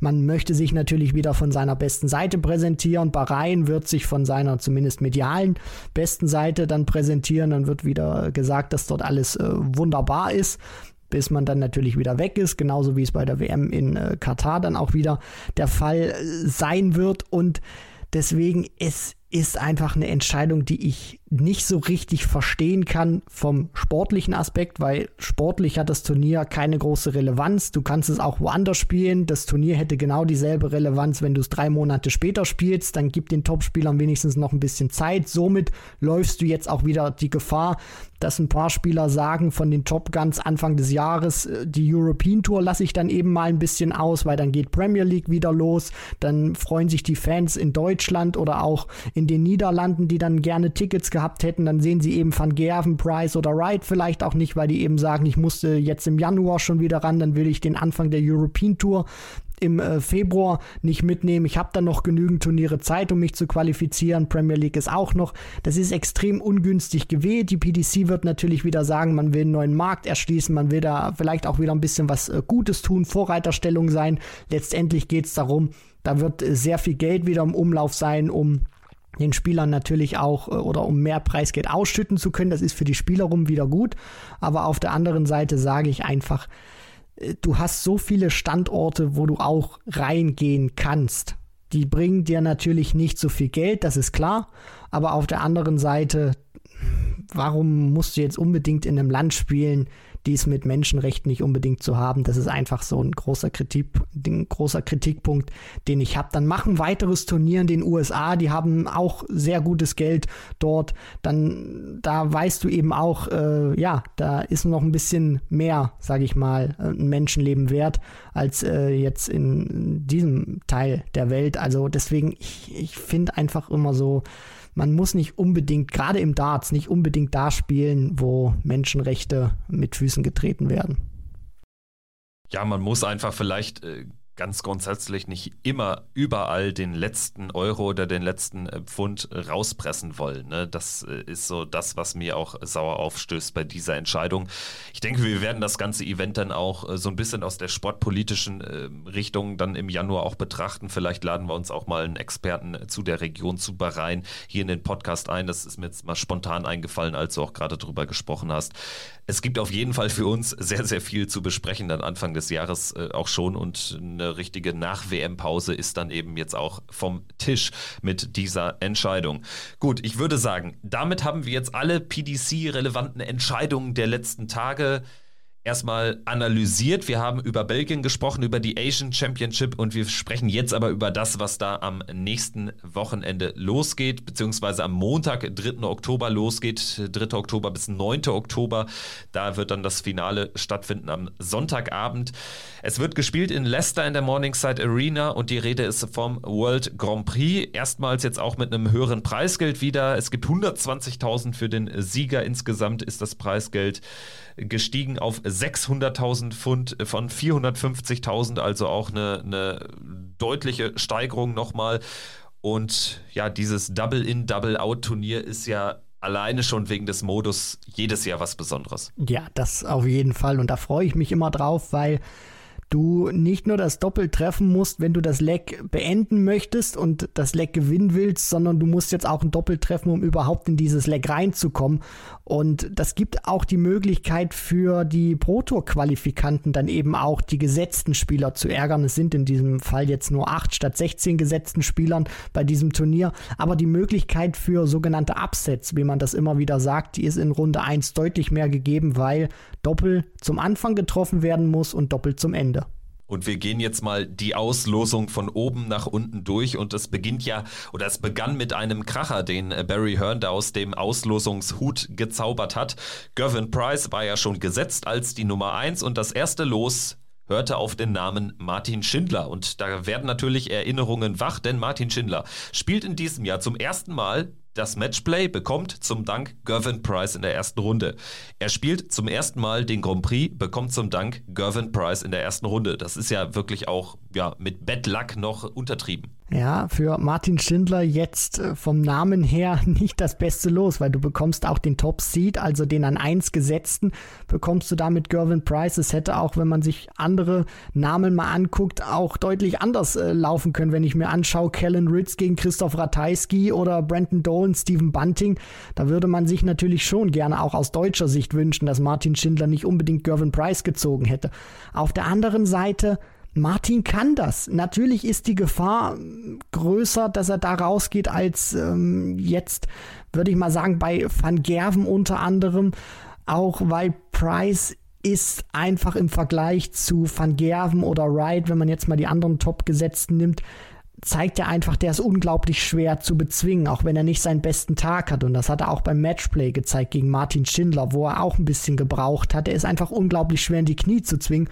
Aber auf der anderen Seite wieder eine ganz große Chance für Martin Schindler auch, weil wenn du irgendwann perspektivisch auch mal in diese Top 16 rein willst und nicht einfach immer nur dann mitspielen möchtest, sondern wirklich rein in diese absolute Top-Szene dann auch von der Ranglistenposition, dann musst du irgendwann solche Spieler schlagen. Und jetzt bekommt er zum zweiten Mal die Möglichkeit, Price aus dem Turnier rauszunehmen. Ich bin gespannt. Also er kann es auf jeden Fall. Die Frage ist nur, ob es Price zulässt dass er das kann, das hat er ja beim Matchplay auch bewiesen. Das war ja wirklich ein hartes Stück Arbeit äh, für Gervin Price am Ende 10 zu 8. Jetzt muss man natürlich auch sagen, Grand Prix ist dann vielleicht für den Außenseiter, für den klaren Außenseiter nochmal die viel größere Möglichkeit, denn es braucht im Zweifel eben nur sechs Lecks. Also es braucht im Zweifel nur 15, 20 gute Minuten, sehr gute Minuten und vielleicht die ein oder andere ähm, Fehlerkette des äh, Favoriten, um dann auch hier für den, für den Überraschungserfolg zu sorgen. Also da ist vielleicht vielleicht was möglich. Wenn du in dieses Spiel gut reinkommst, vielleicht erstmal die ersten zwei Lecks holst, dann hast du ja schon fast die halbe Miete, dann musst du irgendwie über die Ziellinie kommen in Satz 1 und dann kommt vielleicht so ein Gervin Price auch mal ein bisschen ins Grübeln in der Pause. Also das wird irgendwie die Hoffnung natürlich sein aus deutscher Sicht, Trotzdem, ich würde sie auf weniger als 20% beziffern, weil dafür ist einfach Gervin Price auch wie gemacht für diese großen Turniere. Das ist irgendwie kein Spieler, der sich so überrumpeln lässt, der auch wenn er merkt, er hat einen schlechten Tag, trotzdem noch versucht, dann auch über, über einzelne Momente in so ein Match zu kommen, deinem Gegner dann auch mal zu zeigen, den dann auch mal ein bisschen anzubrüllen und ihm zu zeigen, nee, du holst dir das trotzdem nicht. Du musst noch ein bisschen mehr tun, um mich zu bezwingen, als gegen einen Peter Wright oder gegen einen Michael van Gerven. Dieser unglaubliche Kampfeswille, der zeichnet natürlich auch den Iceman aus. Von daher, er ist natürlich Favorit. Ich freue mich aber trotzdem natürlich auf dieses Spiel. Dienstagabend, vorletzte Begegnung, Price gegen Schindler. Die Chance aus deutscher Sicht ist natürlich, wenn Schindler das gewinnen sollte, dann kannst du für einen kleinen Hype äh, den, dann kannst du für einen kleinen Hype sorgen auch. Dann wird es nämlich Artikel in vielen Medien geben, die es vielleicht nicht geben würde, wenn Martin Schindler 2 zu 1 gegen Madas Rasma, nichts gegen Madas Rasma, aber du weißt, was ich meine, wenn er gegen Madas Rasma in der ersten Runde knapp gewinnen würde. Schlägt er die Nummer 1 der Welt, dann würde das für einen ordentlichen Widerhalt sorgen. Ja, das auf jeden Fall. Und deswegen Martin Schindler Brust raus, muss sich auch wirklich bewusst sein, wie gut er ist in dieser Partie. Also man neigt auch immer oftmals dazu, wenn man dann gegen so einen Monsterspieler ähm, am Oki steht, dass man dann plötzlich vergisst, wer man eigentlich selber ist. Also Martin muss wirklich auf die Bühne gehen und sagen, ich bin Martin Schindler, ich habe ein herausragendes Jahr gespielt oder eigentlich jetzt herausragende zwei Jahre, nachdem ich mir die Tourcard wiedergeholt habe. Und ich kann das. Der Start wird extrem wichtig sein. Double in, Double out kann auch Price in die Karten spielen, weil er sich eben sein Doppel aussuchen kann, mit dem er reinkommen möchte. Und das wird vorzugsweise top sein. Und wenn er da gut aufgestellt ist, dann wird mit den ersten drei Darts immer einer dann reingehen. Und dann kann er sehr gut und auch sehr früh scoren. Da muss Martin dann eben auch mithalten. Und wenn Price mal irgendwie federn lässt, sofort reingrätschen, die Distanz ist nicht groß genug, das dann auch ziehen können. Also es bedarf vielleicht einer fehlerfreien oder fast fehlerfreien Partie von Martin Schindler, aber er kann das trotzdem. Und deswegen, die, die Frage wird einfach sein, wie gut ist Martin? Und äh, wie gut ist dann eben auch Price, wie viel wird er Schindler auch geben? Und dann stellt sich mir dann eben nur die Frage, ob Schindler das nutzen kann oder nicht. Für Gervin Price, das muss man aber auch erwähnen, ist die Auslosung auch nicht ideal gelaufen. Er bekommt es in der zweiten Runde, sollte er an Schindler vorbeikommen, dann mit Joe Cullen oder Damon Hatter zu tun. Für mich ist da Cullen Favorit. Ich sehe Hatter auf den großen Bühnen eben nicht so stark, aber ein Achtelfinale Price gegen Cullen hätte natürlich auch schon wirklich, das hätte ja auch Finalpotenzial. Ja, das, das absolut. Also Joe Cullen hat gezeigt, mit dem Premier League-Finale, dass es auch nichts Komisches mehr ist, dass er da auch steht, sondern dass er da auch hingehört bei ganz großen Major-Turnieren, beim Masters gegen Chizzy natürlich, aber dann äh, im, ja, zweitwichtigsten oder zweitgrößten Turnier vom Preisgeld her nach der Weltmeisterschaft im Finale zu stehen, hat er einfach gezeigt, er gehört da auch dauerhaft hin. Für mich wird die Frage sein gegen Hatter, wie kommt Cullen auf die Doppel rein? Das ist immer so ein bisschen dieser tricky Faktor bei ihm. Wenn es da nicht läuft, dann wird es eine umkämpfte Partie werden. Wenn Cullen aber wenig Stress hat beim Reinkommen auf der Doppel 16 unter anderem, dann wird das, glaube ich, eine sehr äh, ja, klare oder souveräne Angelegenheit für Joe Cullen werden. Dann äh, gehen wir mal die weiteren Achtel durch. Wir werden das jetzt abseits der Deutschen auch dann nicht immer ganz so ausführlich machen, so auch im nächsten Achtel, im zweiten Achtel. Die Nummer 8 äh, ist Rob Cross. Er trifft auf Daryl Gurney, auch durchaus ein Vintage-Duell. Das äh, ist auch ein Halbfinale beim Matchplay mal gewesen, aber Daryl Gurney einfach nicht mehr so stark. Rob Cross aber auch jetzt nicht wirklich in Topform. Dann haben wir als weitere Partie Madas Rasma gegen Ryan Searle. Also das ist jetzt wirklich nicht das spektakulärste Achtel. Nein, das jetzt nicht von den Namen für die Spieler, birgt das natürlich auf der anderen Seite viel Potenzial, dann auch da wirklich einen guten Run hinzulegen. Bei Rasmus Searle sehe ich natürlich Heavy Metal vorne, weil ich auch glaube, dass der gut auf Tops eingestellt sein wird, wenn er da in diese Partie reingeht. Äh, der Rhythmus von Rasma könnte vielleicht so ein bisschen das Problem werden für Ryan Searle, aber ich glaube schon, dass er das machen wird. Und Cross gegen Gurney ist für mich eine Sache für den Gesetzten, für Rob Cross, der jetzt nicht immer diese ganz großen Mega-Ergebnisse Ergebnisse einfährt, aber trotzdem ein sehr konstantes Jahr spielt, ein paar Mal auf der European Tour im Finale gewesen. Also er wird mit Daryl Gurney sicherlich zu tun haben, aber ich glaube nicht, dass Gurney Cross in dieser Partie bezwingen kann. Wobei ich mir am Ende schon vorstellen kann, dass tatsächlich ein Ryan Searle auch hier ins Viertelfinale geht. Das wäre jetzt dann auch keine Überraschung, so ehrlich muss man, denke ich, sein. Wir gehen ins nächste Achtel, wird angeführt von der Nummer 4 der Welt, Michael Smith. Er trifft auf Nathan Espinel, also ein Top 16 Duell. Das erste, was da gezogen wurde. Und auch das ist ja, Halbfinalpotenzial mindestens. Ansonsten eben noch die Partie Danny Noppert gegen Gabriel Clemens. Also auch hier aus deutscher Sicht wirklich eine Horrorauslosung. Alleine die Spieler in diesem Achtel. Smith, Aspinall, Noppert. Dreimal Top 16 und Gabriel Clemens, der jetzt wirklich gut in Form ist, aber da natürlich auch eine sehr, sehr hohe Hürde bekommt. Ich bin sehr gespannt auf seinen Auftritt gegen Danny Noppert. Im Falle eines Sieges bekäme er es dann aber eben mit einem der, der Top-Engländer zu tun. Also den tiefen Run sehe ich hier leider nicht. Ja, das einzig Positive äh, in dieser, in dieser Section ist, dass Gabriel Clemens Nathan Aspinall schon mal geschlagen hat beim Grand Prix, also auch vor TV-Kameras. Nur er müsste jetzt erstmal Noppert aus dem Weg räumen und dann müsste sich Aspinall durchsetzen gegen Michael Smith. Von den Namen her, von der Qualität der Spieler aus deutscher Sicht wirklich brutal. Ich fange erstmal an bei Smith gegen Aspinall ich kann es nicht anders sagen als ein Duell auf Augenhöhe für mich. Natürlich Smith von der Weltranglistenposition aktuell deutlich vor Espinel, aber von der spielerischen Qualität her aktuell sehe ich da nicht wirklich große Unterschiede. 50-50 Duell äh, der beiden Engländer, Noppert gegen Clemens. Das Schwierige bei Danny Noppert ist eben auch, das wirkt nicht immer spektakulär, was er spielt, aber er ist so unfassbar konstant, gerade dann auch beim Checken, wenn er ein Zwei-Dart-Finish hat und du weißt, der bekommt zwei aufs Doppel, dann sitzt einer dieser beiden. Er gibt dir wenig, wenig Raum, um die eigenen Fehler, die Noppert so produziert, dann auch wirklich äh, bestrafen zu können.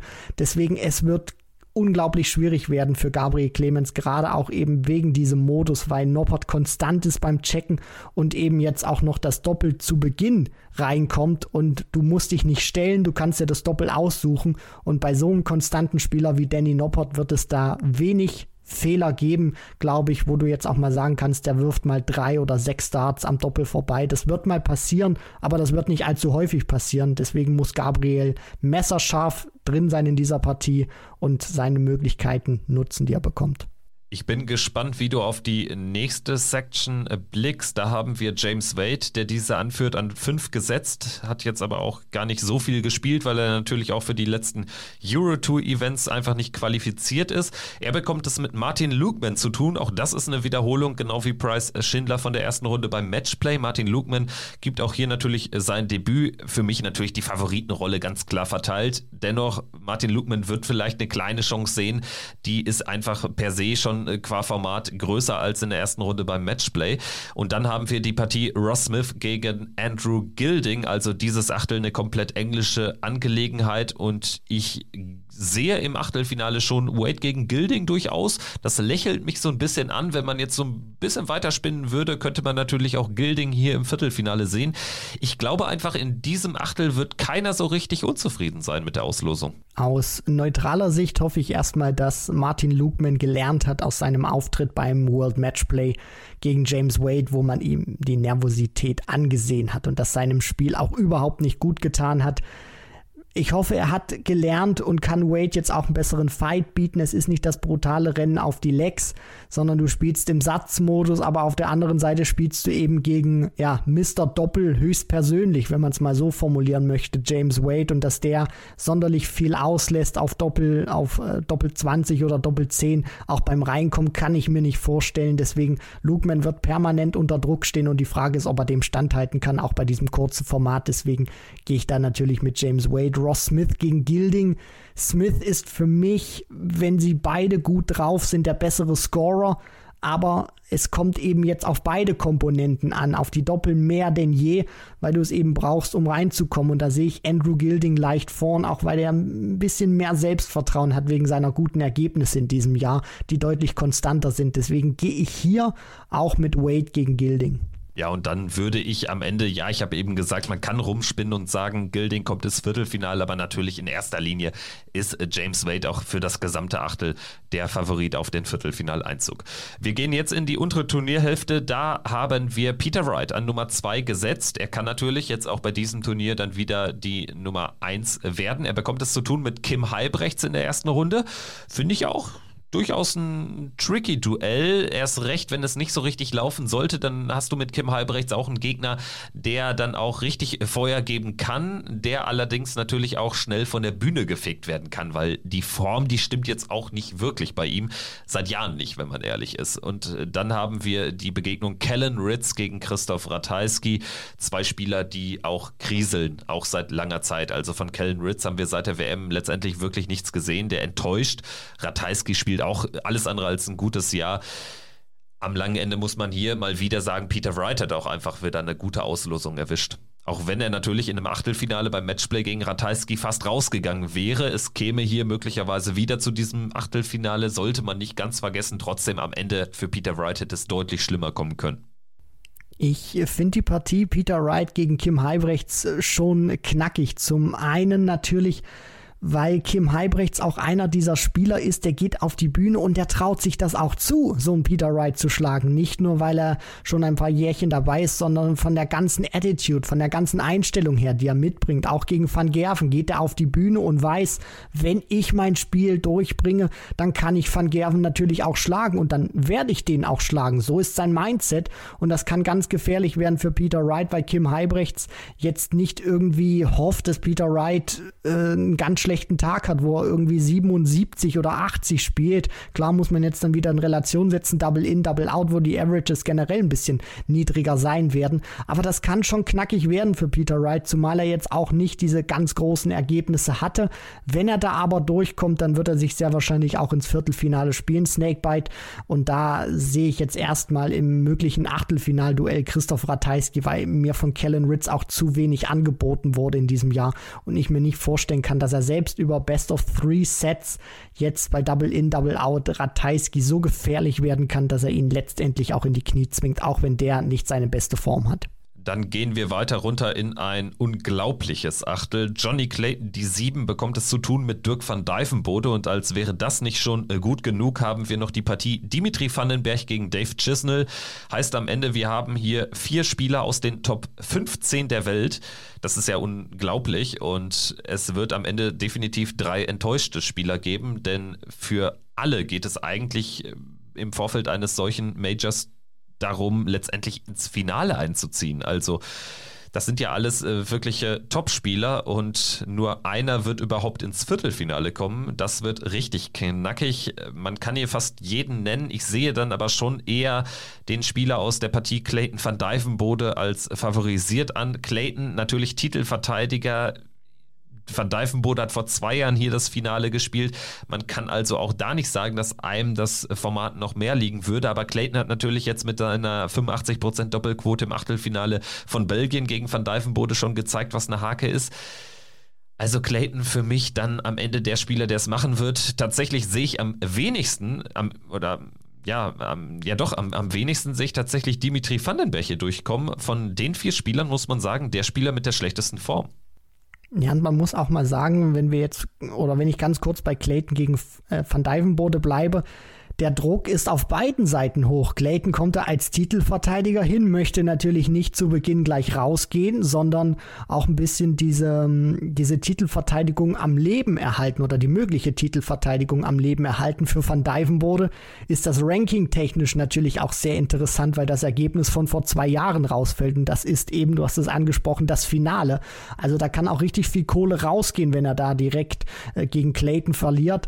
Es wird sehr interessant sein. Ich sehe Clayton vorne nicht nur aufgrund der Setzlistenposition, weil ich auch einfach der Überzeugung bin, wenn der dauerhaft auf Doppel 16 diese Partie angeht und reingeht, wird er eine bessere Quote haben als Van Dijvenbode und dann auch schneller reinkommen oder zumindest mehr Möglichkeiten haben, dann schneller scoren zu können als Dirk van Dijvenbode.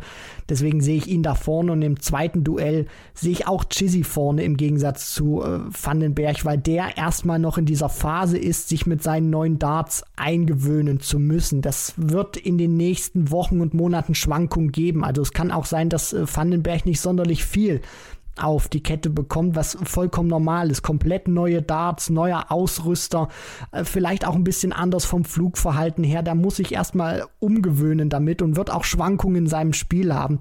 Und da schätze ich Chizzy zumindest aktuell konstanter ein. Deswegen gehe ich da auch mit äh, Dave Chisnell und im anderen Spiel mit Johnny Clayton. Einen weiteren Kracher haben wir dann im vorletzten Achtel. Michael van Gerven, die 3, trifft auf die 9 der Welt, den ersten ungesetzten Spieler beim Grand Prix, Gary Anderson. Was fangen wir damit an? Also mein erster Gedanke war, wow, das hat richtig Potenzial. Dann habe ich mir mal angeschaut, wie die beiden zuletzt agiert haben. Ja, das sieht nicht so gut aus. Gerade bei Gary Anderson ist das ja jetzt auch schon eine sehr lange Zeit echt echt wirklich nicht mehr gut. Und trotzdem glaube ich, dass es auch für einen Gary Anderson fast das bestmögliche Los ist. Ich erkläre dir auch warum. Ich habe das Gefühl, dass er in solchen Spielen dann doch immer noch mal was zeigen kann, punktuell.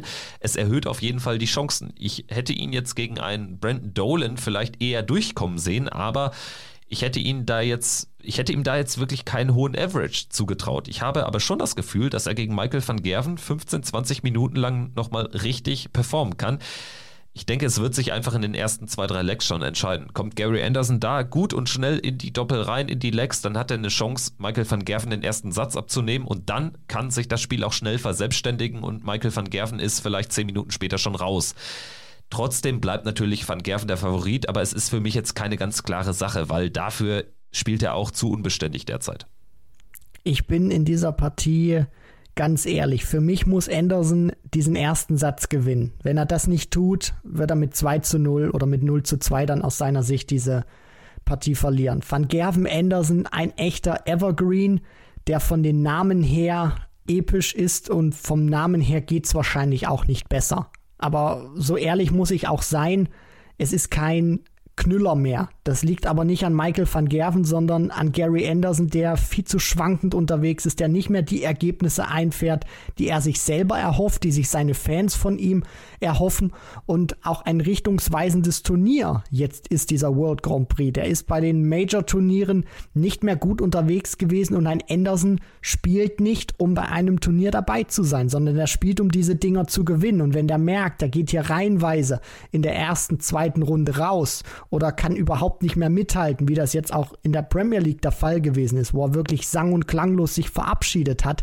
dann könnte das auch der letzte World Grand Prix sein in der Karriere des Gary Anderson. So ehrlich muss ich dann auch sein. Und deswegen, es wird sehr entscheidend sein für Anderson, auch mit welchen Dart spielt er. Da justiert er mittlerweile auch, finde ich, sehr, sehr viel herum, probiert da irgendwas, je nach Tagesform teilweise auch, was ihm besser gefällt, kriegt er auch nicht mehr wirklich die Konstanz rein. Richtungsweisendes Turnier wirklich für Gary Anderson, weil wenn der jetzt hier wieder erste Runde rausgeht, bei der EM ist er dann auch nicht mit dabei, weil er die European Tour sausen lässt. Also WM, dann muss man sich auch wieder angucken. Da sind auch mittlerweile sehr viele aus der Pro Tour dabei, die ihm gefährlich werden können. Also er muss da jetzt wirklich zupacken. Aber Van Gerven auf der anderen Seite will natürlich auch ein gutes Turnier spielen, weil er jetzt wieder nicht performt hat auf der European Tour. Deswegen High-Pressure-Situation für beide, aber für Anderson geht es um deutlich mehr als für MVG.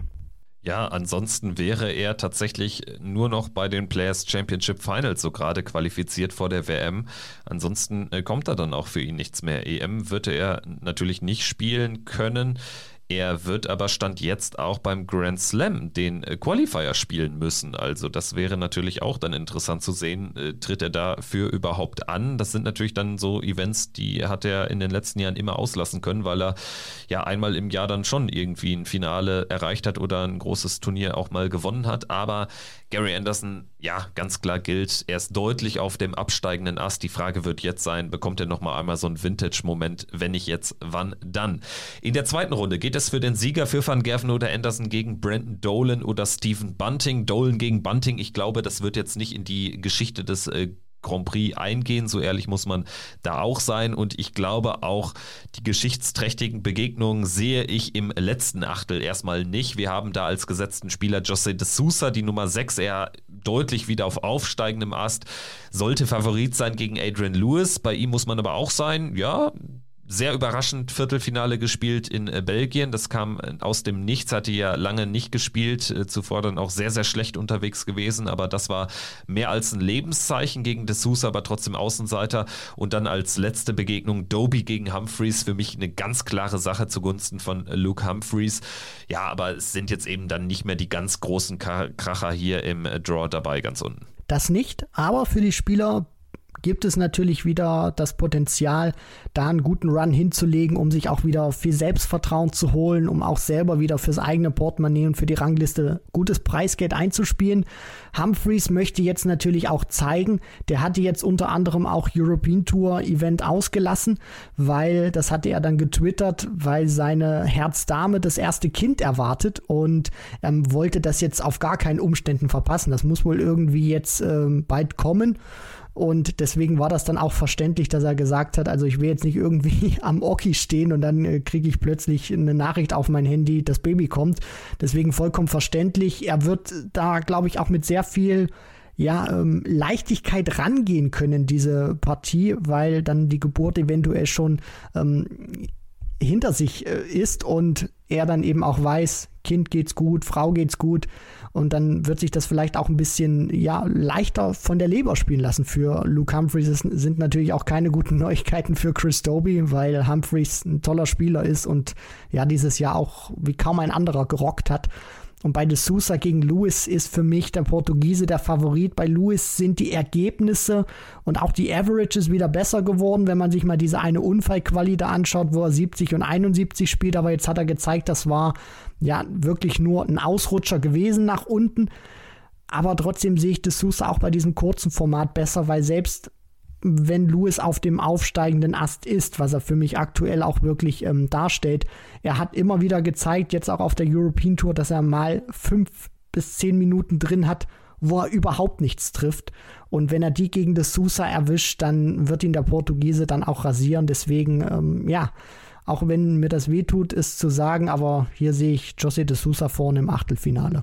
Ja, und dann ein mögliches Achtelfinale gegen Humphreys äh, wäre aber schon sehr interessant. Also ich habe Humphreys durchaus auch auf dem Zettel.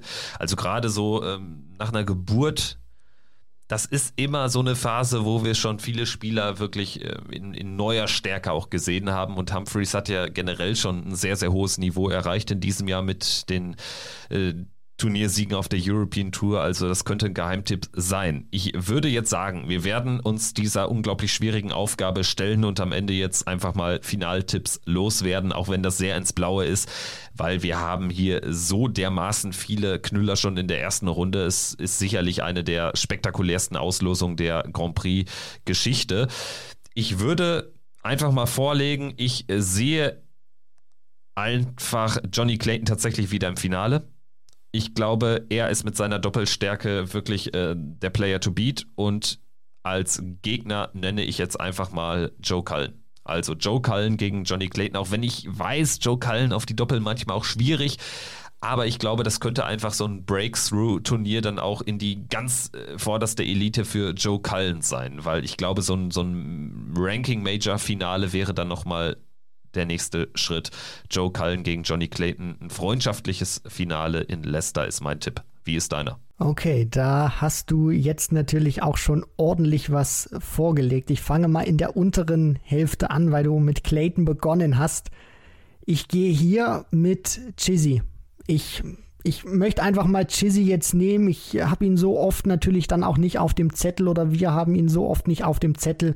Kann mir jetzt auch vorstellen nach diesem Titel, dass ihm das noch mal ein bisschen Selbstvertrauen gibt und er ist dieser Spieler. Er hat das auch einfach drin und er zeigt auch, dass er World Grand Prix kann, dass ihm das gut äh, zu Gesicht steht. Zweimal da im Finale gewesen, 2013 und 2019, dann zwar verloren gegen Taylor beziehungsweise Van Gerven, aber ich glaube, dass er, dass er noch mal sowas drin hat, um noch mal das Finale beim World Grand Prix erreichen zu können. Es ist natürlich eine brutale Aufgabe, weil in Runde 2 potenziell, wenn er Vandenberg aus dem Weg räumt, dann der Titelverteidiger warten kann und selbst wenn der nicht wartet, Dirk van Dijvenbode auch ein megamäßiges Brett ist.